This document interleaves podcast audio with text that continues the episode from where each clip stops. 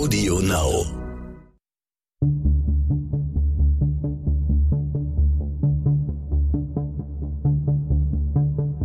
Wie überführt man einen Mörder? Warum werden Menschen zu Tätern? Und welche Abgründe können in jedem von uns stecken? Im Sterncrime-Podcast Spurensuche erzählen Ermittler und Spezialisten über ihre spannendsten Fälle und die Herausforderungen ihres Berufes. An einem Freitagnachmittag will die 30-jährige Melanie Rehberger nur kurz einen Kaffee trinken und die Sonne genießen. Danach ist sie mit einer Freundin zum Essen verabredet. Doch die Freundin wartet vergeblich. Zwei Tage später findet ein Flaschensammler die Leiche von Melanie Rehberger an einem Bahndamm mitten in Berlin. Es ist der erste Fall, bei dem Katharina Trumalla von der Berliner Mordkommission die Ermittlungen leitet. Doch nicht nur deshalb erinnert sie sich noch sehr genau an diese Tat. Hallo Frau Trumalla. Hallo. Ich freue mich sehr, dass Sie sich Zeit nehmen für uns. Ähm, wir wollen heute über einen Mordfall sprechen, an dessen Aufklärung Sie maßgeblich beteiligt waren, der sich vor zwei Jahren in Berlin ereignet hat. Im Zusammenhang dieser ganzen Geschichte, als ich angefangen habe, dazu zu lesen, habe ich mich gefragt, wie oft gehen eigentlich Menschen Zigaretten oder Kaffee holen und treffen dabei auf ihren Mörder. Das ist sehr, sehr selten. Dieses, jemand geht los und kommt nie wieder und man findet seine Leiche, ist zum Glück sehr, sehr selten. Es spielte sich alles Ende Mai 2018 ab. Ich bekam einen Anruf, dass eine Leiche in Pankow am Bahndamm gefunden worden ist. Und alles deutet darauf hin, dass es äh, ein äh, Verbrechen äh, dort stattgefunden hat, dass es ein Tötungsdelikt ist und wir äh, sofort alle rausgefahren sind. Damals, zu dem Zeitpunkt, war kurz nach der äh, Heirat meines ähm, Kommissariatsleiters, der sich dann für den Samstag und Sonntag kurz freigenommen hat, meinte, aber wenn ein spannender Fall kommt, soll ich ihn informieren, dann kommt das natürlich sofort raus, was ich auch getan habe. Und wir trafen uns alle am Tatort oder auf Auffinderort. Äh, es war ein heißer Tag, wie 28 Grad, also wir schwitzen fürchterlich und man musste auch immer zwischen dem Ort, wo wir unsere Autos abstellen konnten und dem äh, Ablageort der Leiche im, doch bisschen laufen. Also wir schwitzten und äh, zum äh, Ort kam dann auch der Staatsanwalt und die Gerichtsmedizinerin und gemeinsam mit der Kriminaltechnik sind wir von unserem Kriminaldauerdienst zur Leiche geführt worden. Wir gingen auf einem Bahndamm Richtung S-Bahnhof Pankow und äh, drei, 350 Meter weiter äh, fängt eine Schallschutzmauer an der Deutschen Bahn und dort in der Senke zwischen der, dem Schallschutz und dem alten Bahndamm lag etwas, man konnte nicht sofort sehen, was es ist. Ähm, es war zugedeckt mit Gras und äh, als wir dann näher rangegangen sind, haben wir festgestellt, es ist eine äh, Frau, die dort liegt, die unter einem Tuch und Gras abgelegt worden ist. Eindeutig äh, tot, äh, sichere Todesanzeichen waren vorhanden. Und äh, ja, das war so der Ausgangspunkt und dann haben wir überlegt, so, was machen wir jetzt? Primär, also das Erste, was dann ähm, ansteht, ist die Tatortarbeit äh, vor Ort, ähm, Spurensicherung am Leichnam, Absuche des Tatortes oder des Fundortes. Und im Hintergrund äh, hörten wir ja schon, dass, dass ein Gewitter aufkommt und wir dann schnell äh, umschalten mussten. Was machen wir jetzt, wenn es jetzt anfängt zu regnen? Sind unsere Spuren weg? Also kurz nachgedacht, wie können wir die Leiche schützen? Es gibt zwar so Zelte, die man drüber stellen kann, was aber in dem Bereich nicht möglich war, weil es abschüssig war und, und schwer zugänglich. Und die, die sind schwer, die müsste man erstmal aus den Autos holen. Also haben wir kurz entschlossen, ich glaube, das waren so äh, Faserschutzanzüge äh, auseinander äh, gerissen und, und Papiertüten und um erstmal das erste, den ersten Regen abzuwehren, um die Spuren nicht zu, zu zerstören. Also Sie haben die Leiche bedeckt? Wir haben die Leiche mal kurz was draufgelegt, mhm. abgedeckt, dass da nichts drankommt weil aufgrund der Fäulnisveränderung der, des Leichnams wir beschlossen haben, sie vor Ort äh, kriminaltechnisch zu untersuchen, so Spuren zu sichern. weil wir befürchtet haben, wenn, wenn sie jetzt in die Gerichtsmedizin gebracht wird, dann äh, könnten Spuren verloren gehen, was auch im Nachhinein richtig war. Als Sie sie gefunden haben, war Ihnen ja auch noch nicht klar, wie lange liegt die dort schon. Also sie war äh, vollends verändert. Das, das hat man gesehen, und, aber wir konnten nicht abschätzen, wie lang es ist. Zu dem Zeitpunkt äh, hat man uns aber auch schon äh, mitgeteilt, dass eine junge Frau vermisst wird eine 30-jährige Melanie Rehberger. Und an dem Ort, wo wir unsere Fahrzeuge vorne abgestellt haben, waren auch schon Freunde von ihr, die, die sich wieder aufgemacht haben, ihre Freundin zu suchen. Vorgeschichte ist, dass eine Freundin von ihr am Freitag ähm, mit ihr verabredet war zum Essen. Sie wollten gemeinsam Sushi essen gehen. Und zu dieser Verabredung ist sie nicht erschienen, was sehr, sehr ungewöhnlich für Melanie Rehberger war. Sie war immer zuverlässig, auch wenn sie zu spät kam, war sie da. Und wenn sie zu spät kam, hat sie Bescheid gesagt. Was an diesem Tag nicht passiert ist, hat sich die Freundin äh, Gedanken gemacht, hat andere Freunde versucht zu erreichen, um zu erfahren, ob die irgendwelche Informationen haben. Man ist dann zur Polizei gegangen und hat eine Vermisstenanzeige erstattet was äh, bei einem erwachsenen Menschen halt schwierig ist. Erstmal, also dieses, man kann verschwinden. Also man ist über 18 und äh, ich kann aufstehen und gehen und sagen, so, das war's und äh, sucht mich nicht und findet mich auch nicht. Die Freunde sind dann aber in die Wohnung von ihr gegangen. Eine Freundin hatte einen Schlüssel und äh, da haben sie ihr Portemonnaie gefunden mit allen Papieren, Personalausweis, Geld, alles. EC-Karten, Kreditkarten, war alles da. Das ist so ein Hinweis, dass da vielleicht doch nicht mit dem freiwilligen Verschwinden zu rechnen ist, sondern ein Verbrechen und eine Straftat im Hintergrund vorliegen könnte. Und man hat eine Vermisstenanzeige aufgenommen und nach dem Leichnam, äh, nach, nach ihr gesucht. Die Freunde selbst haben äh, eine Suche gestartet, sind dort auch in dem Bereich, wo wir dann am Sonntag die Leiche gefunden haben, haben sie dort am Samstag schon abgesucht, haben sie aber nicht gefunden. Sie haben auch versucht, ihr Handy zu orten, indem sie äh, versucht haben, in ihr ähm, Laptop zu gelangen, hatten aber keine PIN und kein Code, Zugangscode, so dass äh, sie die Ortungs-App da nicht aktivieren konnten. Das Handy war tot, da äh, kam nichts mehr es war relativ klar, dass die Leiche, die dort liegt, die vermisste Melanie Rehberger ist. Also es gab auch direkt äh, einen Kontakt zwischen den Freunden und Ihnen, die dort am Tatort suchten. Als wir dort am äh, Fundort ankamen, waren sie auch gerade zufällig da. Sie haben die Suche nochmal fortgesetzt oder wollten sie am Sonntag fortsetzen. Und so kamen wir zusammen. Und dann haben wir die fünf Freunde, die da unterwegs waren, auch gebeten, mit uns mitzukommen zur Dienststelle, um äh, einen, ja, mit ihnen Vernehmung zu machen, um einfach zu erfahren, wer ist denn Melanie Rehberger. Dann haben sich am Tatort, äh, waren wir alle anwesend, die ganze Mordkommission, wurden Aufträge verteilt, wie das so üblich ist. Du machst das, du machst das, du machst jenes. Der ähm, Tatort-Sachbearbeiter äh, verblieb vor Ort mit den Technikern von, äh, von der Kriminaltechnik. Ich persönlich bin mit Kollegen auf die Dienststelle gefahren, um die Vernehmung durchzuführen und Hintergrundrecherchen zu betreiben. Mein Kommissariatsleiter ist zur Obduktion gefahren und das alles verläuft dann mehr oder weniger parallel.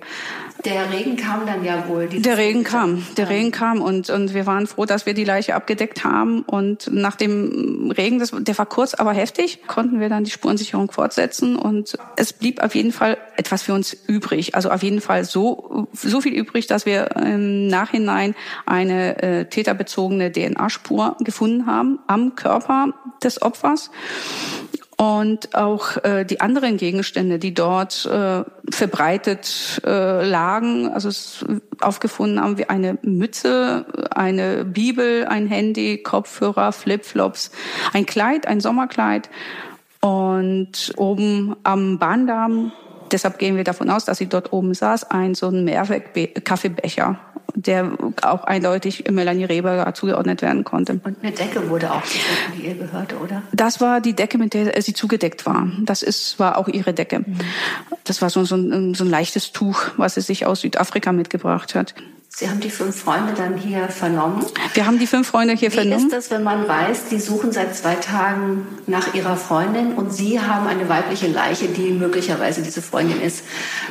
Wie sprechen Sie mit diesen jungen Leuten, die ja hm. offenbar auch in großer Aufregung und Sorge waren. Das auf jeden Fall, die, die waren sehr, sehr aufgeregt, die, die haben sich sehr, sehr große Sorgen gemacht, weil sie auch äh, ihre Freundin als sehr zuverlässig und, und äh, hilfsbereit, äh, lebensbejahend und, und äh, mit allen positiven Eigenschaften, die es eigentlich auf Gottes weiter Erde gibt, beschrieben haben.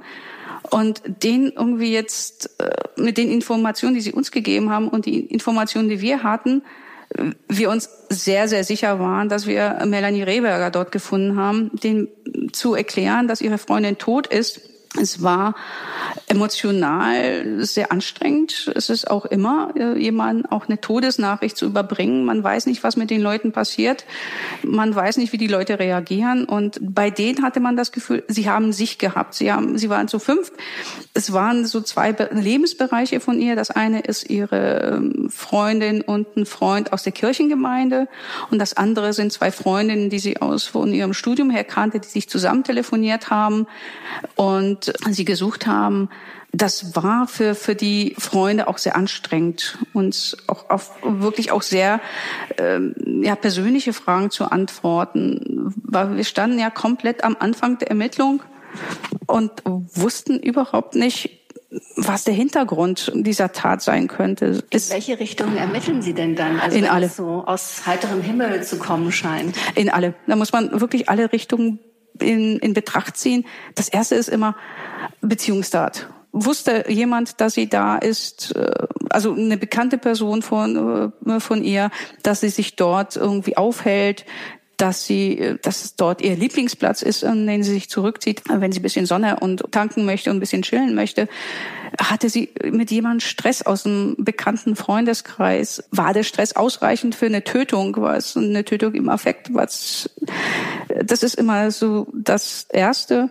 Dann äh, ist es natürlich auch nicht, nicht von der Hand zu weisen, dass es ein Täter war, der rein zufällig vorbeigekommen ist und sie als Opfer auserkoren hat und da auch in welche Richtung, sei es ein missglückter Raub gewesen, weil vor Ort haben wir ja keine Brieftasche gefunden. Sie war ja auch bei ihr zu Hause, sei es ein, ein Sexualdelikt gewesen man muss wirklich in alle Richtungen, man darf sich auch nicht von Anfang an irgendwie auf eins irgendwie einschränken, man muss alles im Blick behalten. Man muss Prioritäten setzen. Also was ist wichtiger, also ist das eine wichtiger als das andere, dann, dann muss es als erstes abgearbeitet werden oder ermittelt, ausermittelt werden. Und Theoretisch waren dann diese fünf Freunde ja auch im Kreis der. Natürlich, natürlich. Also äh, klar, am Anfang hatten wir keine Spuren, keine DNA, gar nichts, nichts. Natürlich mussten wir sie auch hochnotpeinlich befragen, äh, ob sie Probleme hatten, ob es Liebschaften gegeben hat, die abgelehnt worden sind seitens von Melanie. Wir hatten ja zwei Männer dabei. Und von dem einen wussten wir, dass, dass er relativ neu in der, ähm, mit ihr befreundet war. Und natürlich kann man nicht ausschließen. Also äh, gibt's immer so, so war glaube ich auch der erste Täter des Tages gibt's dann auch immer. Also der, der, hm, da stimmt irgendwas nicht. Das ist irgendwie benimmt er sich komisch. Ja, aber das hat sich dann bei den Freunden relativ schnell äh, rauskristallisiert. Die haben keinen keinen Grund, kein Motiv, sie umzubringen. Da gibt's nichts, was was irgendwie an Problemen und Auseinandersetzungen ge äh, es gegeben hätte, die zu einer Tötung geführt hätten. Wobei Affekt kann man nie ausschließen, kann immer passieren. Wir haben auch äh, den Freunden, die wie sie hier waren, auch psychologische Hilfe angeboten, was was sehr gut auch angenommen worden ist. Wir haben eine Psychologen und eine Psychologin hier im Haus und für die war es sehr wichtig, mit jemand anders als mit der Polizei zu reden direkt nach den Vernehmungen, weil äh, unsere Psychologen natürlich auch andere Fragen stellen und einen anderen Ansatz haben als wir. Wir wollen Informationen, also so, so, so bös klingt, nicht drumherum das Geplänkel, sondern ich will wirklich wichtige Informationen haben, die ich sofort umsetzen kann und weiter ermitteln kann. Was aber natürlich in einer so, so einem Tötungsdelikt ja, man, man muss sich auf die Leute auch einlassen können und, und die auch verstehen, dass, dass sie wirklich unter einem emotionalen Stress stehen, also ohne Ende. Und äh, ja, dann äh, haben wir dann in die Information von der Sofortobduktion mitbekommen, dass eine Todesursache nicht eindeutig äh, festgestellt werden kann. Man geht davon aus, dass ihre Atemwege verlegt worden sind. Aber welche Art und Weise ist, war nicht mehr nachzuvollziehen. Ist das denn ungewöhnlich oder meistens äh, wird doch irgendeine Form von Todesursache festgestellt? Ja, also das ist aber bei Leichen, die schon länger irgendwo liegen, die Fäulnisveränderungen äh, führen dazu, dass es schwieriger wird, dort eine eindeutige ähm, Todesursache festzustellen. Es handelt sich da ja ungefähr um zwei Tage, die die Leiche ja, dort gelegen haben. Aber es war heiß. Mhm. Es war heiß an diesen Tagen. Es waren immer so an die 28 Grad, teilweise auch sehr schwül. Und durch, durch die Lage auch dort äh, an dem Ort ist die Fäulnis sehr schnell vorangeschritten. Also es äh, hat man auch gesehen, dass, dass der Körper sich verändert hat. Mhm. Sie haben dann wahrscheinlich äh, Ermittlungen angestellt, um erstmal rauszufinden, wer war eigentlich Melanie Rehberger? Genau, dann haben wir die Freunde auch gefragt, wer war sie, was, was, was hat sie gemacht, wo wohnte sie, wie wohnte sie, hatte sie Beziehungen, hatte sie Bekanntschaften und haben relativ schnell rausgefunden, dass sie eine relativ unauffällige äh, Frau war, die in gerade vor vor 13 Tagen, also vor der vor der Tat, wie wir es dann festgestellt haben, 30 geworden ist. Sie hat in Stuttgart Kommunikationswissenschaften studiert, ist nach Berlin gegangen 2017, glaube ich und hat dort hier versucht, Fuß zu fassen, was relativ schwierig wohl sich auch gestaltet hat. Sie ist dann, äh, hat sich selbstständig gemacht mit Social Media Management und äh, es schien jetzt auch äh, irgendwie so ein bisschen anzulaufen und sie, sie hat Aufträge gehabt was sie auch in, auch in ihrer letzten WhatsApp-Sprachnachricht ihrer Freundin mitgeteilt hat, die wir dann auch gehört haben. In dieser Nachricht hat sie auch gesagt, ich gehe jetzt noch mal kurz raus in die Sonne, ein bisschen lesen. Und ja, das war am Freitag, 25.05.2018. Kurz nach 14 Uhr kam diese Sprachnachricht und ab 16.09 Uhr gab es keine, keinen weiteren Kontakt mehr. Die Freundin hat auch festgestellt, dass ihre Nachrichten, die sie ähm, übersandt hat, nicht mehr äh, aufgemacht worden sind über WhatsApp. Melanie ähm, in dieser Sprachnachricht hat sie noch gesagt, wenn ich zu Hause bin, melde ich mich noch mal mit einer Sprachnachricht. Und das passierte nicht mehr, das geschah nicht mehr. Und dann, ja, haben wir versucht herauszufinden, ja, wer ist sie, was hat sie gemacht, äh, auch in der Freizeit. Sie war äh, sehr aktiv in einer Kirchengemeinde im Prenzlauer Berg äh, ist eine englischsprachige äh, Kirchengemeinde, wo sie auch sehr aktiv gewesen ist, auch im Bibelkreis, im Gebetskreis und, und hat, war auch sehr spirituell, wie die eine Freundin sie beschrieb. Sie hat sehr viel gebetet, irgendwie zu Gott gefunden. Und natürlich haben wir auch in diese Richtung ermittelt. Hat da irgendwie Probleme gegeben im Bereich der Kirche? Dann das nächste war ihre Arbeit, der letzte Arbeitgeber. Da zu gucken, hat es dort Probleme gegeben, Freunde, Ex-Freunde, äh, haben wir alles versucht, irgendwie in unsere Ermittlungen einzubeziehen. Wir sind auch relativ schnell an die Öffentlichkeit gegangen mit einem äh, Fahndungsplakat. Wir haben am, Ta am Fundort haben wir eine Mütze gefunden, eine Mütze, die mh, mm, vermutlich, wie wir es da, damals auch annahmen, äh, dem Täter gehört haben kann und er im Verlauf des Kampfes sie verloren hat. Dass es einen Kampf gegeben hat, woran konnten Sie das feststellen? Dass alles auseinander ja, geschleudert war. Dass, dass die Sachen, wir gehen davon, wir gingen auch relativ schnell davon aus, dass es oben auf dem Bahndamm stattgefunden hat. Die Leiche lag aber unten. Und auf dem Weg von oben nach unten waren ihre Sachen verteilt das Kleid, die Flipflops, Telefon, die Mütze, äh, ihr Kaffeebecher ist in andere Richtung geflogen, quasi in Richtung Wohngebiet. Alles ist verstreut gewesen.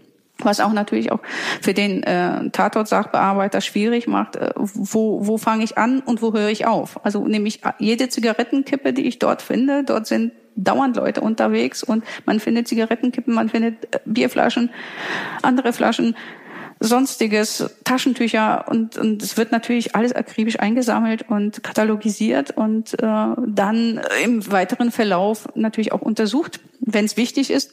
Aber es muss erstmal alles ja, auf die Dienststelle gebracht werden. Wer hatte die Leiche eigentlich gefunden? Es hat ein, ah, es war ein, ja, ein, ein Flaschensammler, äh, der dort unterwegs gewesen ist und er hat die Leiche gesehen oder festgestellt, dass da jemand liegt oder eine Leiche sich befindet und hat über eine weitere Person dann die Polizei rufen lassen, weil er selbst kein Handy hatte.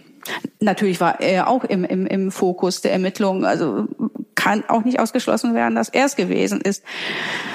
Wir haben dann drei Tage am Tatort verbracht, also der, der Tatort-Sachbearbeiter mit seinen, mit seinen Unterstützern. Es sind Absuchmaßnahmen, die dort stattgefunden, weil, wie wir dann festgestellt haben, ein Schlüssel fehlte für die Wohnung. Der ist nie aufgefunden worden, der war weg. Und deshalb haben wir mit Metalldetektoren durchsucht, auch mit, mit Kollegen von der Einsatzhundertschaft, die sich dann bei der Hitze durch die Büsche dort, dort durchkämpfen mussten. Und äh, es war wirklich, also es ging auch an die, die körperlichen Grenzen, die sich da durchzutanken, durchzuarbeiten. Gleichzeitig haben wir dann angefangen, Informationen zu sammeln, ob es im Bereich des Fundortes auch irgendwelche ja, Sexualstraftaten sich ereignet haben in der Vergangenheit, ob es dort Raubdelikte gegeben hat. Äh, mit dem äh, Zeugenaufruf, Verhandlungsaufruf haben wir auch sehr viele Hinweise bekommen. Es waren zum Schluss knappe 300 Hinweise, die wir bekommen haben, teilweise sehr gute Hinweise teilweise natürlich äh, Hinweise, wo man dachte, so, nee, nee, das, das, das nicht. Können Sie da mal ein Beispiel nennen? Ja, da gibt's die Hellseher. Die Hellseher, die Pendler und die äh, Routengänger, die natürlich sich auch alle melden und es sind immer wieder die gleichen, die sich melden, die natürlich auch gehört werden wollen und die aber auch sehr viel Zeit kosten, zu sagen, äh, ja, ich nehme es jetzt auf, die aber auch wissen wollen, wird das jetzt weiterverfolgt, was passiert dann? Wir haben dann relativ schnell eine tatbezogene DNA-Spur gefunden am, am, Körper und die stimmte mit der Mütze überein. Also am Mützenrand äh, Träger DNA und äh, DNA am Körper stammen von einem unbekannten männlichen Person. Und in der nationalen Datei gab es keinen Treffer. Diese DNA-Spuren, die können ja theoretisch sehr, sehr präzise Hinweise geben auf den DNA-Spurabgeber. Da gibt es aber rechtliche Einschränkungen. Was genau können Sie denn daraus eigentlich lesen? Das Einzige, was wir lesen können, ist dass es eine männliche Spur ist. Oh, das war's. Also eigentlich Alter, Größe, nee, nein, Haarfarbe, nein, nein, nichts dergleichen. Nein, also zu dem Zeitpunkt nicht. Das Gesetz ist jetzt in Wandlung, also es gibt Veränderungen, also dass dass man mit den neuen DNA-Techniken, die entwickelt worden sind, einen Schritt weitergehen kann, wie es ja schon in England und vor allem auch in Holland ist es, glaube ich, inzwischen ähm, anders. Aber bei uns ist es wirklich nur äh, das Geschlecht, was dann bestimmt wird. Alles andere ist rechtlich nicht nicht möglich in Deutschland. Und die von Ihnen beschriebenen Aktivitäten, das ist ja so eine Mischung, also Bahndamm und so ein bisschen abseitiges Gelände und gleichzeitig sind dort sehr viele Fahrradfahrer, Leute mit Hunden, welche die sich sonnen, Spaziergänger und ein nahegelegenes, ähm, ganz gut bürgerliches Wohngebiet. Ja. Wenn Sie da drei Tage lang mit Hunden und äh, vielen, vielen Kollegen alles durchsuchen und auch Plakate kleben, das sorgt doch sicher für eine irre Aufregung im Viertel. Ja, das, das war es auch. Da war eine, eine, eine Aufregung und allein auch auf, aufgrund der Tatsache, eine 30-jährige junge Frau die dort tot aufgefunden worden ist. Wir haben auch versucht, alle Maßnahmen, die wir dort haben stattfinden lassen am Fundort, mit Kollegen zu begleiten, die dann wirklich als Ansprechpartner fungiert haben. Und wenn jemand einen Hinweis geben konnte oder wollte, hatte er jemanden, den er ansprechen konnte. Wir hatten auch äh, Kollegen von der Schutzpolizei, die uns sehr großzügig und, und unkompliziert unterstützt haben, die auch diese Aufgabe übernommen haben, Leute anzusprechen, Leute zu befragen, um uns dann alle Informationen zukommen lassen, weil wir alleine als eine Mordkommission hätten diesen Umfang gar nicht äh, ja, schaffen können. Nebenbei kamen dann die äh, Hinweise, aus denen wir dann pro Tag so einen Täter des Tages generiert haben, wo äh, dann Hinweise gab, wie die auf die Mütze. Das war die Mütze war wirklich im stand im, im Mittelpunkt vieler Hinweise, dass man Personen mit der Mütze gesehen hat, und jetzt hat die Person keine Mütze mehr und diese Person, die nächste Person hatte auch diese Mütze, hat sich dann aber komplett auffällig verhalten. Und wir haben auch Namen bekommen von äh, Personen, die wir dann überprüft haben. Und wir waren äh, bei allen dann vorstellig, haben geklingelt und um eine Speichelprobe gebeten, weil das war der einfachste Weg zu sagen, ja, ist es, ist es nicht. Und die Täter des Tages, die Luftblasen zerplatzten dann Tag für Tag, wenn wieder eine DNA untersucht worden ist und es hieß, nein, eindeutig äh, nicht der Täter. Und was war denn mit dieser Mütze, dass die so äh, bemerkenswert war, dass auch viele Leute auf diese Mütze reagiert haben? Was uns sofort aufgefallen ist, war so nicht so eine typische äh, Mütze, die man äh, im, im Sommer trägt, es war kein Basecap, es war keine Männermütze, keine Schiebermütze. Sie war äh, wie wir äh, schon untereinander äh, in unseren Besprechungen dann irgendwie sich unter uns unterhalten haben, es war, es war eine Frauenmütze. Und da gab es eine Hinweisgeberin, die uns anrief und sagte, ja, das ist eine Frauenmütze von H&M. Die äh, habe ich damals gekauft, Anfang 2000, Anfang Mitte 2000. Und ich habe meine in den Altkleidercontainer gegeben und wir haben auch bei H&M natürlich angefragt, ob wir dann vielleicht noch mal so ein Vergleichsmodell haben könnten, ob sie uns sagen können, wo sie hingeliefert worden sind. Aber das war so, so, so, so ein Alltagsartikel, wo dann die Wege, erstens war es nicht mehr im, im, im Sortiment und zweitens waren dann die Vertriebswege nicht mehr, nicht mehr nachvollziehbar. Aber da war ja auch so, so die Idee, äh, ja, woher hat die Person diese Mütze? Es ist ein Mann und trägt eine Frauenmütze. Da war nämlich, waren also sollen auch in ursprünglichen äh, Form dieser Mütze, waren da so Strasssteinchen an der Seite eingearbeitet. Und da war so die Idee, jemand, der obdachlos ist, irgendwie angewiesen auf Kleiderspende ist, was gibt's da im Bereich de, des Fundortes? Welche, welche Einrichtungen sind dort? Welche Ausgabestellen sind dort? Das haben wir auch alles überprüft und kamen aber mit unserer DNA nicht weiter. Und am 13.06. habe ich den Fall, da ich ja in München bei CDF war, mit XY, bei XY ungelöst, mit einem Altfall aus dem Jahr 1992, wurde ich im Vorfeld gebeten oder gefragt, ob ich auch Melanie Rehberger vorstellen könnte, was ich dann auch tat. Da hatte ich auch die Mütze dabei und ich glaube, das Tuch hatte ich auch dabei, um den Zuschauern zu zeigen, äh, was wir haben und ob da jetzt noch irgendwelche Hinweise eingehen könnten. Auf dem Rückflug nach Berlin am nächsten Tag habe ich aber schon die Information bekommen von meinem Tatort-Sachbearbeiter, dass es einen DNA-Treffer in Spanien gegeben hat. Da war erstmal ist ein ganz großer Stein vom Essen gefallen und wo man gesagt, okay, jetzt, jetzt wissen wir, in ein paar Tagen haben wir den Namen und dann können wir weiter gucken, ist der nächste Schritt, diesen Mann äh, festzunehmen. Gab es denn aufgrund der Fernsehausstrahlung weitere Hinweise? Ist das oft äh, hilfreich oder kommt dann eine Flut von Informationen und Meldungen, die Sie auch abarbeiten müssen und die Sie dann auch mehr oder weniger aufhalten? Wie hilfreich ist das? es ist sehr hilfreich. Also es ist hilfreich. Es kamen auch äh, viele Hinweise. Natürlich kommen auch da, darunter sind auch Hinweise, die man, die einen aufhalten, die einen irgendwie Zeit nehmen. Aber äh, das gehört dazu. Und da müssen wir professionell damit umgehen und auch abarbeiten, aber es ist sehr, sehr hilfreich, weil es ist, so blöd kann man gar nicht denken, was, was Leute irgendwie im, im Augenwinkel sehen und feststellen und dann fällt ihnen ein, ach, ach da war es doch und, und sich dann bei uns melden. Und es ist also XY ungelöst, äh, hilft immer wieder, finde ich. Welche Thesen hatten Sie denn zu dem Zeitpunkt, zu dem Tathergang? Wir sind davon ausgegangen, dass Melanie Rehberger oben auf dem Bahndamm ähm, saß, sich gesonnt hat, gechillt hat, in ähm, ihrem Buch, es war eine Bibel, gelesen hat, Musik gehört hat, weil wir auch Kopfhörer gefunden haben und von dem Täter, war ja klar, männlich, überfallen worden ist.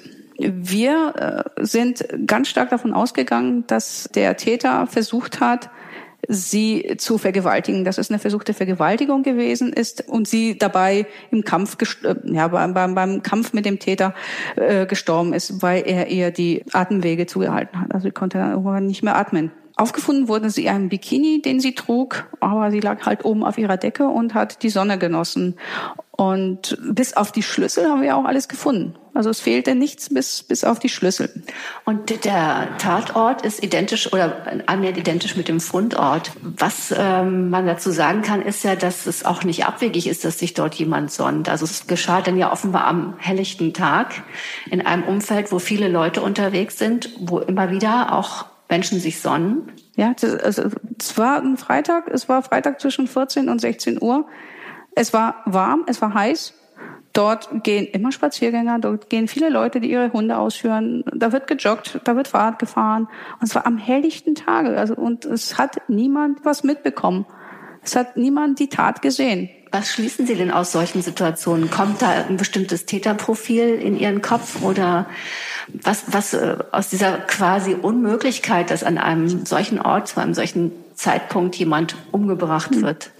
Also da war uns klar, dass es ein Zufallsopfer war, mhm. dass sie komplett am falschen Ort zur falschen Zeit gewesen ist, dass der Täter sie äh, auserkoren hat und sie vergewaltigen wollte. Dann ist zur Verdeckung dieser Straftat hat er sie, sie getötet, sie dann zugedeckt. Das ist auch noch so eine Handlung, die wir dann erstmal überhaupt nicht verstanden haben. Also wenn, wenn ich jemanden töte am helllichten Tage, auf einen Freitag.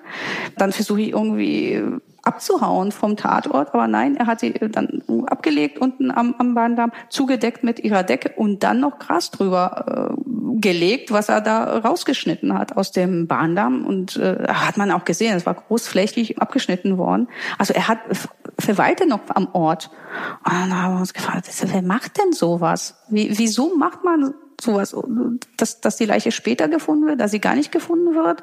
Oder was, was, was für einen Hintergrund hat es? Und jemand, der um seine soziale eigene Existenz fürchten muss, hält sich doch sicher nicht so lange in diesem Umfeld auf und beschäftigt sich auch so ausgiebig. Nein, nein, gar nicht. Da wäre der Täter sofort weg, weg gewesen. Mhm getötet und, und versucht irgendwie Fersengeld zu geben, um, um, um nicht erwischt zu werden, weil man nicht davon ausgehen kann, dass da jetzt keiner vorbeikommt in den kommenden fünf Minuten. Wir suchten ein, ein, eine Person, wo wir auch nicht wussten, hat sie Bezugspunkte zu diesem Ort? Wohnt sie dort? Geht sie da immer auf dem Weg zu, von, von zu Hause zur Arbeit? Ist sie zufällig vorbeigekommen? Also das war so am, am Anfang, ähm, als wir noch keinen Treffer äh, hatten, den DNA-Treffer, was machen wir jetzt weiter?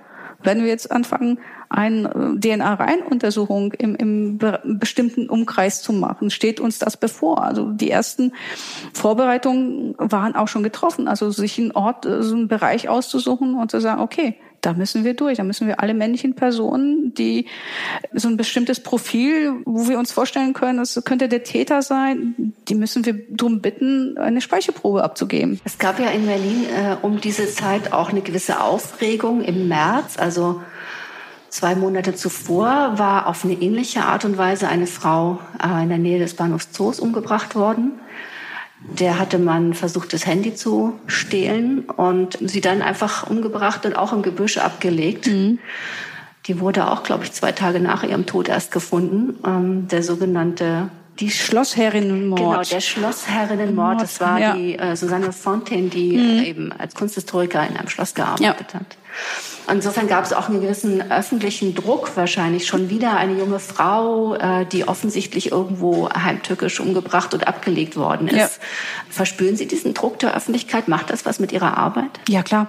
Also das, man, man steht in der Öffentlichkeit als, als Mordkommission. Also es wird äh, jeden Tag erwartet, dass wir einen Täter präsentieren, dass wir den haben und äh, natürlich so schnell wie es geht. Und es wird auch viele Stellen wollen viele Informationen haben und das ist das, was einen auch aufhält, weil man Informationen geben muss, wo man denkt, okay, es hätte auch zwei, drei Stunden später sein können, aber es ist halt, wie es ist. Und, und deshalb ist Mordkommissionsarbeit so spannend, weil man äh, vieles bedienen muss. Also sowohl auch Informationen nach oben geben, als auch die ganzen Ermittlungen zu führen und viele Bereiche zusammenzubringen und äh, auch vieles im, im, im Gespräch miteinander als Kommission, als Team zu entwickeln, also Thesen zu entwickeln Gedankengänge irgendwie nochmal durchzuspielen. Und jeder hat so seine Stärken und nicht jeder kann an alles denken. Und äh, sind Sachen, die man selbst vergisst. Und wenn wir dann bei einer Besprechung zusammensitzen, wird jeder befragt oder wird jeder äh, soll sich äußern, was was ihm durch den Kopf geht, um das alles zusammenzutragen, um daraus ja neue Richtungen zu entwickeln, weil Täter des Tages und jedes Mal, wenn wenn es um die Blase zerplatzt ist, ist natürlich auch die Stimmung im Team ähm, nach unten gegangen und das, oh, so müssen wir den nächsten ähm, Ansatz suchen und, und, und schauen, wo wir diese DNA, die wir nun mal hatten, auch an den Mann bringen. Und äh, ja, das, das kostet sehr viel Geduld und, und sehr viel Kraft. Und das Gute ist, dass, dass wir in beiden Mordkommissionen als Team funktionieren. Wie groß ist so ein Team dann? Wir sind also meistens so eins, so eine Führungsperson, also das ist der Kommissariatsleiter und dann acht Leute und eine Schreibkraft, die dazu gehört. Also so im Durchschnitt. Und da müssen wir als Team funktionieren, weil wir in die Zeit der Ermittlung auch viel Zeit miteinander verbringen, viel mehr Zeit als im privaten Leben dann. Äh, und natürlich kommt es auch zu Auseinandersetzungen, weil der eine so denkt, der andere so. Und äh, trotzdem wird es ähm, im Team, im, im Gespräch ja bereinigt und, und man findet immer einen Konsens. Und das ist das, das was, was so Mordkommissionsarbeit ausmacht. Das ist kein Einzelner wie in Filmen, der dann nur loszieht und, und den Fall löst, sondern wir ermitteln als Team. Und Sie verbringen auch in unmittelbarer Zeit, in diese, in diese erste Zeit offenbar ja Tag und Nacht hier. So haben Sie das mal geschildert. Ja, das ist, wir verbringen Tag und Nacht hier und es sind nur kurze Phasen, wo man kurz nach Hause fährt, um, um sich schlafen zu legen und am nächsten Tag geht's weiter. Und äh, ja, zu Hause ist man wirklich nur zum, zum Schlafen, Duschen, Klamotten umziehen und, und ist dann auch wieder hier. Und Wie lange hält denn so eine ganz heiße Phase an? Es können ja schon drei, vier Wochen sein. Also das, es gibt Fälle, wo dann wirklich drei, vier Wochen am Stück durchgearbeitet wird, ohne Wochenende, ohne richtig frei, was natürlich dann auch eine Auswirkung auf das Privatleben hat. Aber ähm, hier in diesem Fall war es Gott sei Dank doch relativ schnell dass wir dann diesen, diesen äh, Treffer äh, bekommen haben aus Spanien, also 14.06. Zweieinhalb, drei Wochen nach der Tat. Dabei muss aber äh, bedacht werden, man kriegt nur mitgeteilt, da gibt es eine DNA, die dazu passt, aber man kriegt den Namen nicht mitgeteilt. Und das dauert dann noch ein bisschen, bis die Spanier, also die Wege ähm, müssen eingehalten werden, die offiziell uns dann mitgeteilt worden äh, ist, dass äh, die DNA von einem bulgarischen Staatsangehörigen abgenommen worden ist in Spanien wegen einer Raubtat, die er dort begangen hat. Der ist dort auch erkennungsdienstlich behandelt worden. Wir hatten also auch Fotos von dieser Person, äh, Namen und konnten, und dann ging es jetzt darum, alles in Wege zu leiten, diese Person festzunehmen. Das, äh, auch zu fragen, wo ist der denn? Ist der noch in Berlin oder ja. ist der in Spanien oder sonst wo? Oder sonst wo. Wir hatten den Namen und haben dann festgestellt, der ist in Berlin OFW, also ohne festen Wohnsitz. Das war für uns dann relativ klar, auch mit dem Hintergrund äh, der Straftaten, die er hier in Berlin begangen hat, dass er obdachlos ist. Also er war hier auch schon aufgefallen. Er ist hier aufgefallen mit zwei Straftaten. Das eine war ein, ein Diebstahl in einem Lebensmittelladen und äh, das andere war ein versuchter Raub. Und da bei diesem versuchten Raub war auffällig, dass er diesen Raub in den Morgenstunden des Tages begangen hat, äh, an dem wir die Leiche gefunden haben. Also am 27.05.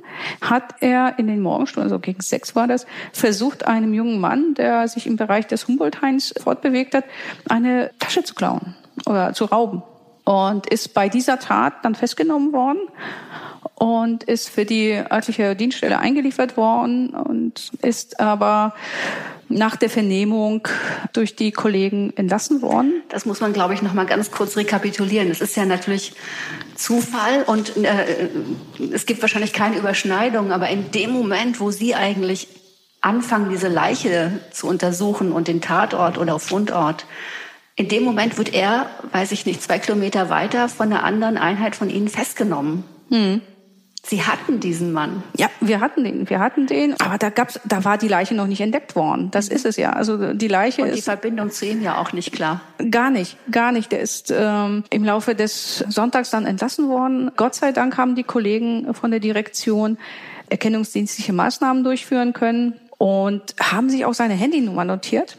Er hat er so ein uraltes Handy dabei und als wir dann wieder die Namen recherchiert haben und geguckt haben, was hat er, ploppten die Bilder auf, die am 27.05. von ihm gefertigt worden sind. Und äh, da war ganz klar zu sehen, dass er Kratzspuren im Gesicht hat. Diese Bilder habe ich dann äh, der Gerichtsmedizinerin zukommen lassen, damit sie beurteilen kann anhand der Bilder, wie alt die sind, diese Kratzspuren. Und weil dieser äh, Tatverdächtige zu dem versuchten Raub sich geäußert hat, den Kratzspuren, ja, er sei gestürzt im Rahmen der äh, Verfolgung an dem Tag, an dem Morgen. Und ähm, ja, beim, beim Sturz hätte er sich diese Kratzer zugefügt. Und die Gerichtsmedizinerin konnte dann klar sagen, nein, die sind nicht so frisch, wie er es behauptet, die sind älter. Und da wir unter den Fingernägeln von Melanie Rehberger seine DNA gefunden haben, gingen wir dann davon aus, also was bestätigt wurde, was wir, wovon wir schon ausgingen, dass es einen Kampf gegeben hat und Melanie Rehberger um ihr Leben kämpfte und ihn auch im Gesicht gekratzt hat. Das war dann wieder so ein Puzzleteil, was, was irgendwie das Gesamtbild dann zusammengefügt hat. Aber Stojan A war dann ja erstmal weg. Steuern war weg. Steuern war nicht mehr aufwendbar. Also die, die, wir haben gesucht, wir haben in, im, Humboldt-Hain gesucht, wir haben dort im Bereich, wo er wegen des Diebstahls angetroffen worden ist, gesucht. Er war weg. Haben Sie Kontakte in diese irgendwie ja offenbar osteuropäisch geprägte Obdachlosenszene? Immer wieder mit Fällen. Also wenn, wenn ein Fall ist, passiert ab und zu. Aber ansonsten nein. Aber die Kollegen, die in den Bereichen arbeiten, sei es Schutzpolizei, sei, es Kriminalpolizei, die kennen sich da eher aus. Natürlich haben wir die angesprochen. Kennt ihr da jemanden? Äh, kennt ihr den? Lauf mal mit diesem Bild rum, fragt bitte nach. Kennt da jemand von den anderen Obdachlosen? Den nichts, gar nichts. Er war nicht bekannt. Keiner wusste, wo er sich aufhält. Wir wussten auch nicht. Also auch die Telefonnummer, die wir hatten, die, die war tot. Da passierte erstmal auch nichts. In Zusammenarbeit mit unserer Fahndungsdienststelle, als der Haftbefehl ergangen ist, der von der Staatsanwaltschaft beantragt wurde, wurde am 27.06., das war der Tag, an dem Deutschland ihre letzte Chance suchte im Spiel gegen Südkorea, um äh, weiterzukommen. Bei der Fußball-WM. Bei der Fußball-WM bin ich äh, nachmittags nach Hause gefahren, also vorm Spiel, um, um in Ruhe das Spiel zu gucken und habe mich schon in mein Fußballtrikot geworfen, um äh, vom Sofa aus äh, das zu verfolgen, habe ich einen Anruf bekommen dass eine Person festgestellt worden ist, die das Handy oder die Telefonnummer des Steuern ähm, nutzt, aber es eindeutig nicht unser Tatverdächtiger ist. Und dann bat ich die Kollegen, diese Person zu uns auf die Dienststelle zu bringen. Habe ich ganz schnell noch einen Dolmetscher organisiert, weil klar war, es ist auch ein Bulgare und noch einen zweiten Kollegen, den ich dann auch schon zu Hause äh, irgendwie fast auf dem Sofa erwischt habe, der dann äh, hinzugezogen worden ist. Und wir beide haben dann eine Vernehmung mit den, diesen Zeugen durchgeführt, um zu erfragen, wie kommst du an das Handy, wie kommst du an die Telefonnummer. Da stellte sich raus, dass es ein Bekannter, ein Freund von unserem Tatverdächtigen ist und der uns erzählen könnte, konnte, dass der Tatverdächtige nach Spanien abgehauen ist. Dort hätte. Wusste der was von der Tat? Nein, nein. Er wusste, haben wir natürlich auch, ob er sich irgendwie geäußert hätte, ob er irgendwas hat durchblicken lassen, weil äh, nach der Tat hatten sie wohl noch Kontakt. Da wurde auch das Handy übergeben. Nein, nichts. Er wusste nichts von der Tat. War, war auch sehr glaubwürdig, dass, dass da ähm, im Rahmen dieser Freundschaft diese Informationen nicht ausgetauscht worden sind. Das Handy war jetzt nicht äh, ein Versuch, die Spur auf den anderen zu lenken. Mm, nee, so weit glaube ich nicht, äh, hat der Tatverdächtige nicht gedacht. Nein, äh, das konnten wir ausschließen. Das war wirklich, also äh, der Zeuge sagte uns, sein eigenes Handy sei geklaut worden in der Kurfürstenstraße. Und damit er im Kontakt mit seinem nach Spanien fahrenden Freund bleiben konnte, hat er der Tatverdächtige ihm das Handy gegeben, so auch mit dem Hintergrund, du, hier hast du, äh, dann die Telefonnummer kenne ich, dann kann ich dich anrufen, wenn ich in Spanien bin. Weil er selbst, der Zeuge, auch überlegt hat, nach Spanien zu fahren. Der Zeuge gehört auch zu der obdachlosen Szene der Bulgaren, wobei er da schon einen festen Wohnsitz hatte in einem Heim und war auch sehr kooperativ und äh, hat mit uns gut gearbeitet. Und da war klar, der ist nach Spanien abgehauen. Wir wussten ja, dass er in Spanien eine Mutter hat. Wo die Mutter wohnt, das war auch, ist relativ äh, einfach dann rauszufinden. Und dann mit einem internationalen Haftbefehl, also einem EU-Haftbefehl, wurde das alles nach Spanien geschickt mit der Bitte, ihn dort festzunehmen. Die Festnahme hat am 3.7. 2018 stattgefunden. Fliegen Sie denn zu solchen Anlässen auch an den Ort? Ja, man fliegt dahin, um die Person dann abzuholen. Aber die Festnahme erfolgt durch die genau. als nationale Polizei. Genau, die nationale Polizei führt die Festnahme durch mhm. und man erst nach dem ganzen äh, bürokratischen äh, Kram, der, der, der erledigt werden muss, wird eine Überstellung dann vollzogen und dann sind Kollegen von mir hingeflogen nach, nach Spanien, um den zu begleiten, hier ähm, nach Berlin zu begleiten, nach Deutschland. Und der ist am 16.8. überstellt worden in die JVA Moabit. Passiert sowas mit so einem gewöhnlichen Linienflug? Oft. Das ist äh, meistens ist es ein gewöhnlicher Linienflug, der, der da in Anspruch genommen wird. Natürlich nach mit Rücksprache mit dem Kapitän, er muss es gestatten.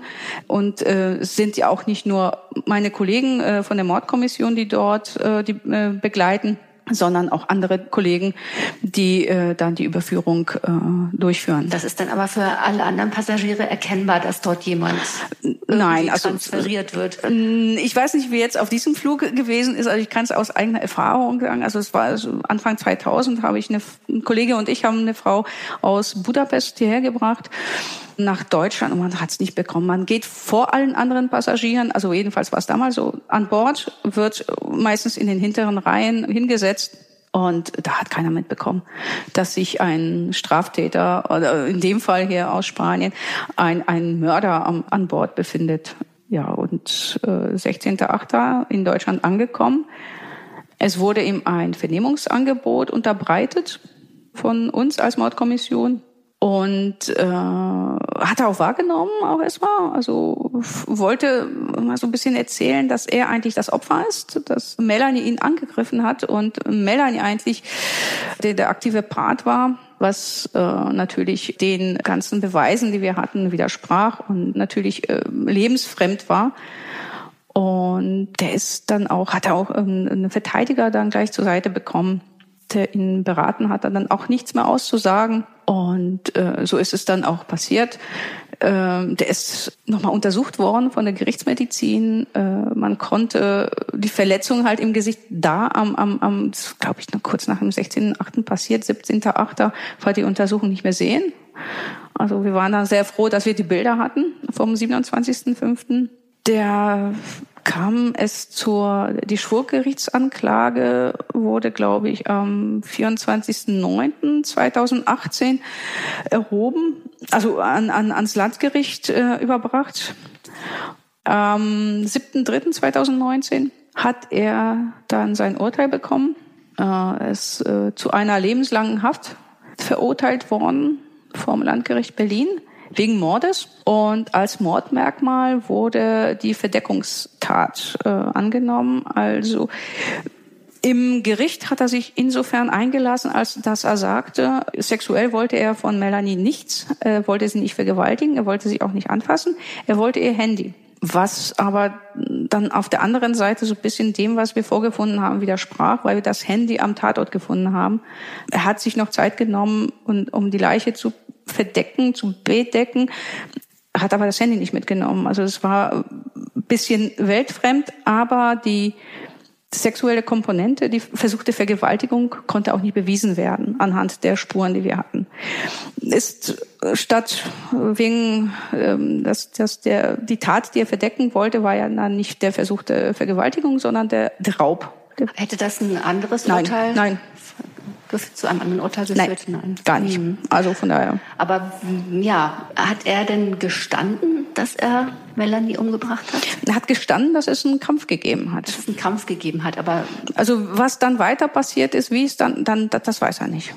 Das wusste er dann nicht mehr. Also da, da hat er sich versucht, immer rauszuziehen und hat auch immer wieder versucht zu äh, erklären, ja, er wusste ja gar nicht, ob sie tot war. Aber dass er sie dorthin gelegt hat, hat er schon zugegeben. Es ist, da wollte er auch nicht so richtig ran, dass, dass er sie da hingelegt hat und auch zugedeckt hat. Also deshalb auch diese Diskrepanz. So auf der einen Seite, äh, er wusste ja gar nicht, dass sie tot war, aber auf der anderen Seite hat er sie komplett zugedeckt. Also es ist, das ist nicht, nicht äh, im Rahmen der Hauptverhandlung so richtig geklärt worden. Lag das vielleicht auch an Sprachschwierigkeiten, an der Übersetzung oder? Mm, nein, also ich glaube nicht, dass es an der Übersetzung lag, weil die Dolmetscher, die, die, die äh, sowohl vor Gericht als bei uns äh, sind wirklich erfahrene Dolmetscher. Aber der Tatverdächtige war da fragt man sich, ob er intellektuell alles erfasst hat, ob er intellektuell äh, so weit fähig war, es zu verstehen. Also das, was, was man ihm auch oft im, im, im Juristendeutsch äh, erklärt oder sagt, äh, ob er das irgendwie umsetzen konnte. Und er selbst, also zu seiner Person, ich glaube, ja, auch schon in Bulgarien strafrechtlich in Erscheinung getreten, obdachlos, äh, hat hier von Gelegenheitsjobs ge gelebt, hat, glaube ich, auch überhaupt keine, keine Ausbildung gehabt. Höchstens paar Jahre Grundschule, aber nichts weiterführendes, kein, kein, kein Beruf, glaube ich. Und von seiner Intelligenz hier hat er vieles, glaube ich, nicht, nicht, nicht so richtig äh, einordnen können. Aber man kann ja vermuten, wenn er ein Handy stehlen möchte, würde sich Melanie Rehberger vermutlich nicht mit Händen und Zähnen und Klauen wehren, sondern vielleicht dieses Ding irgendwie verloren geben mhm. und äh, versuchen davon zu kommen.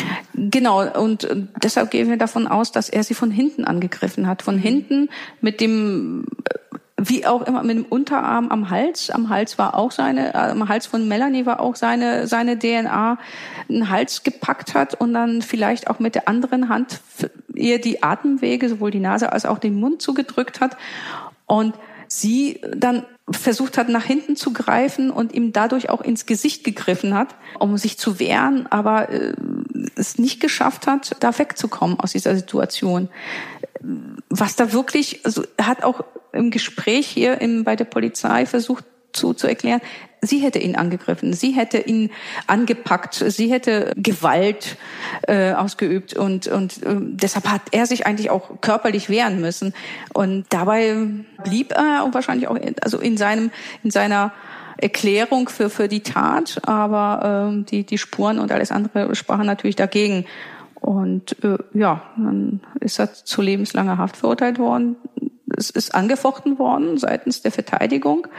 Das Urteil ist aber inzwischen rechtskräftig geworden. Und er war, so wie Sie anfangs vermutet haben, oder vielmehr Melanie war das Zufallsopfer. Zufallsopfer, komplettes Zufallsopfer. Er ist auch dort unterwegs gewesen, äh, hat, glaube ich, auch, ähm, ich weiß gar nicht, doch bei beim Gericht gesagt, es sei auch unter Drogen gewesen und alkoholisiert und wollte das Handy haben. Und äh, zu dem Zeitpunkt war halt Melanie da, saß und hatte das ihr Handy in der Hand und das war Ziel seiner seiner Tat, war eigentlich das Handy.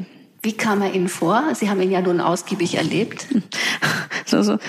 Äh, ich habe ihn sowohl hier ähm, in der Vernehmung bei der Polizei als auch dann im Gericht, als ich als Zeugin vernommen worden bin, gesehen, ein armes Würstchen. Also es war wirklich ein Haufen Elend, was da, was da saß, aber äh, überhaupt nicht bereit, sich mit dem, was, was, was, was er getan hat, also, also äh, auseinanderzusetzen. So war meine Meinung. Das war immer die Schuld auf alles andere abschieben, auf andere Personen, auf die Umstände, äh, die äh, ihn dazu gezwungen haben, so zu leben, wie er gelebt hat. Aber bloß die Schuld nicht bei sich suchen. Also es war einfach so ein, ein armes Würstchen. Was für ein Fazit nach so vielen Wochen von ja. Arbeit und so einem Schaden, der dort entstanden ist. Ja, auf jeden Fall. Also es war also, also unnötig wie, wie sonst was, diese, diese, diese Tat die, die Erklärung, die wir uns dann oder äh, weitergesponnen haben, wenn wir zusammensaßen am Tisch und, und diskutiert haben, wenn er von vorne an sich rangegangen wäre und gesagt hat, gib mir das Handy oder er es aus der Hand gerissen hätte, wäre nie so zu, zu so einer Tat gekommen. und würde sie noch leben und ja, zu, zur falschen Zeit am falschen Ort gewesen. Sie haben dann ja auch die Familie, die Angehörigen von Melanie Rehberger erlebt. Wie haben die das Urteil aufgefasst? Was haben Sie da wahrgenommen? Ich habe sie von, von Anfang an, also der Bruder ist relativ schnell nach der Tat hier in Berlin äh, angekommen mit seiner Frau. Die waren fix und fertig, die, die konnten sich nicht erklären. Also da, da waren wir noch gar nicht so weit, äh, um zu sagen, da, dass wir haben eine tatbezogene Spur, sondern es war alles noch im, im Groß, in einer so großen Ermittlungsblase, wo wir dann irgendwie äh, alles irgendwie noch hinterfragen und ermitteln mussten aber natürlich auch Informationen über ihr Vorleben brauchten. Also was hat sie früher gemacht, Ex-Freunde, sonstiges, Verhältnis zur Familie. Die waren fix und fertig, als, als sie hier in Berlin ankamen. Und ich weiß, dass ich auch diese Vernehmung, also ich habe eine Befragung erstmal durchgeführt und dann eine unserer, also unsere Psychologin rangeführt habe, weil ich den Eindruck hatte, sie brauchen, sie brauchen andere Unterstützung, nicht nur äh, mich als als als Kriminalbeamtin, sondern auch äh, jemanden, mit dem sie ganz anders sprechen können und andere Fragen stellen können und auch andere Antworten bekommen, die die ich vielleicht als als als Kriminalbeamtin nicht nicht geben kann, weil weil mein Ziel ist es, den Täter zu finden. Mein Ziel ist es, so schnell wie möglich den Tatverdächtigen festnehmen zu lassen. Und ja, aber sie brauchten Zuspruch, sie brauchten Hilfe. Und ich habe das auch so wahrgenommen, dass sie mit dem, wie sie von uns behandelt worden sind und äh, wie sie mit uns, äh, wie wir mit ihnen zusammengearbeitet haben, ähm, dass es ihnen so eine gewisse Ruhe gegeben hat. Sie wussten, die Ermittlungen sind in guten Händen. Äh, wir tun alles, um, um Tatverdächtigen zu ermitteln und ihn dann auch festzunehmen. Als dann die Festnahme erfolgt ist, habe ich auch einen Anruf bekommen von dem Bruder und ich habe auch, äh, als die Verhandlung dann äh, stattgefunden hat, auch mit ihm Kontakt gehabt und nachdem das Urteil rechtskräftig wurde, konnten die letzten Asservate, die wir noch, oder die letzten Sachen, die wir von Melanie Rehberger hier noch hatten, an ihn ausgehändigt werden, war auch persönlich hier in Berlin. Und dann führten wir noch ein Gespräch und da hat er erzählt, dass jetzt mit der, mit dem rechtskräftigen Urteil ja das Kapitel erstmal abgeschlossen ist. Da sind sie erstmal durch. Sie sind äh, durch schlimme Zeiten durchgegangen und und immer wieder haben sie sich gefragt, wieso sie, wieso gerade sie, wieso nicht jemand anders. Und äh, als dann der Täter festge äh, festgenommen worden ist, die Verhandlung äh, stattgefunden hat, war da so der nächste Schritt. Und äh, jetzt rechtskräftig, jetzt ist, äh, sagen sie, ja, jetzt können sie neu anfangen. Jetzt, jetzt ist Melanie zwar immer noch da in ihren Herzen, aber äh, jetzt, jetzt ist ein neues Kapitel ihres Lebens. Jetzt gucken sie, wie, wie es halt ohne Melanie so ist. Dieser doch sehr enge Freundeskreis hat sich ja auch noch mal bei Ihnen gemeldet. Ja, die haben uns äh, einen Blumensamen zukommen lassen, die äh, wir bei uns im, im Hof, wir haben einen grünen Hof, auch eingesetzt haben, eingepflanzt haben und dort auch Blumen äh, äh, dann äh, aus der Erde rauskamen.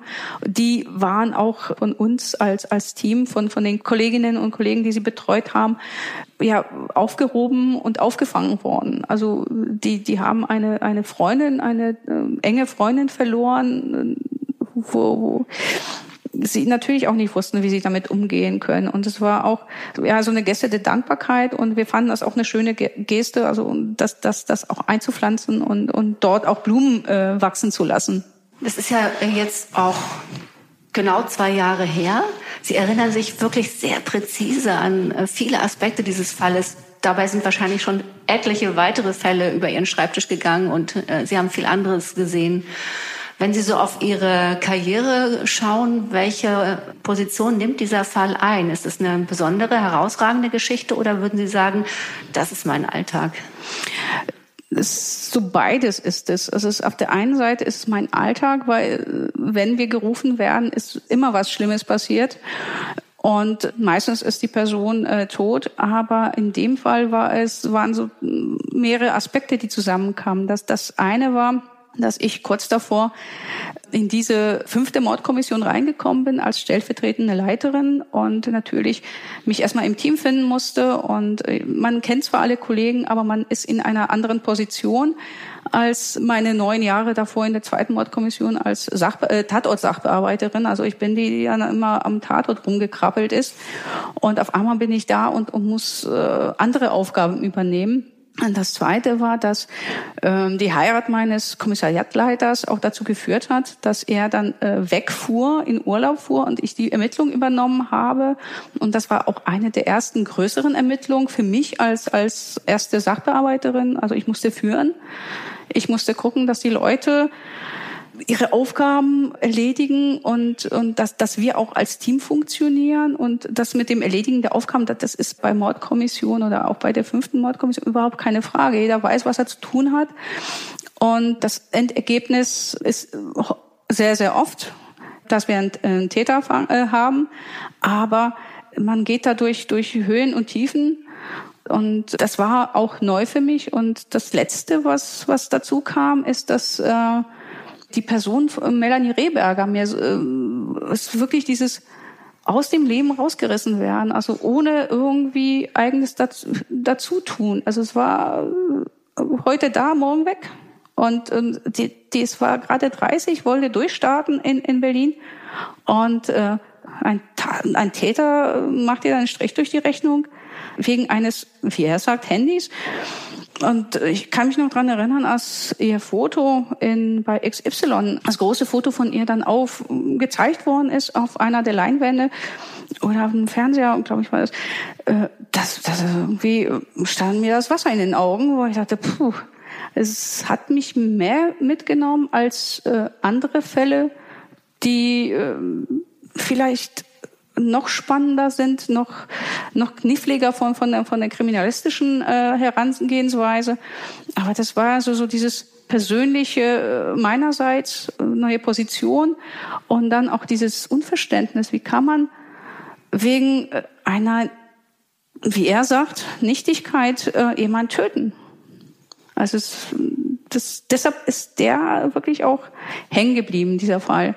Es gibt natürlich auch andere äh, Fälle, äh, bei denen ich mitgearbeitet habe, die viel schlimmer waren, aber nee, also der, der wird auch hängen bleiben, weil es auch erster äh, sogenannter eigener Fall war, den ich zwar nicht von Anfang an selbst geführt habe, aber dann quasi selbst äh, dann übernommen habe von, von meinem äh, Kommissariatsleiter.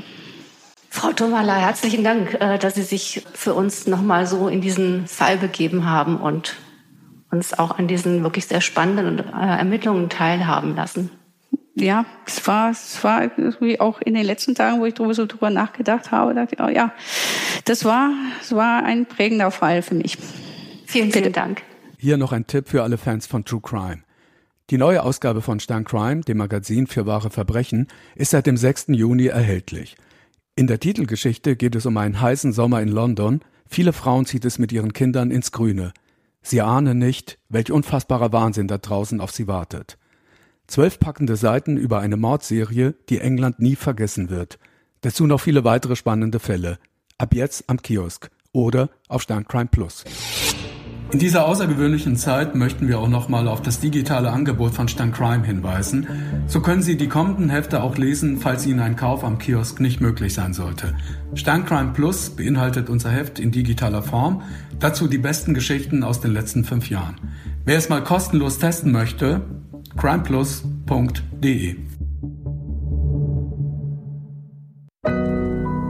Audio Now.